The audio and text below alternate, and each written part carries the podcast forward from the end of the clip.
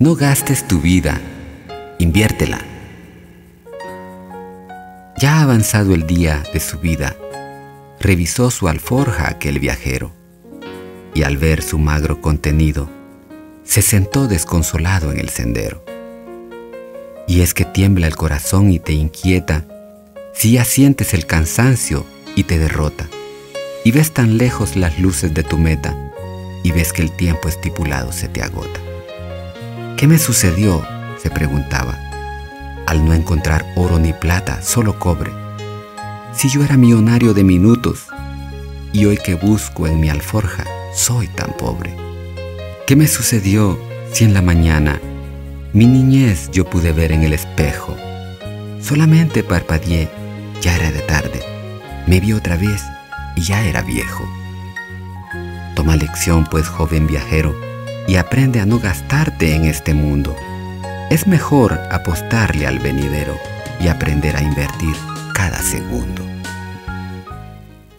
Qué dulce sensación la de ser joven, la de sentirse saludable, lleno de energía. Metes la mato en tu bolsillo y te sientes millonario de minutos. Es tanto lo que puedes hacer y allí está el mundo, fascinante. ¿Cuántas cosas puede ofrecerte? Placeres, entretenimiento, vacíos triunfos, vacíos porque tienen la duración de una flor. Pero nada es gratis, todo lo cobra a precio de vida. Y empiezas a gastar tu vida unos días en esto, otros días en aquello. Al fin y al cabo piensas, tengo tanta vida por delante y es mía.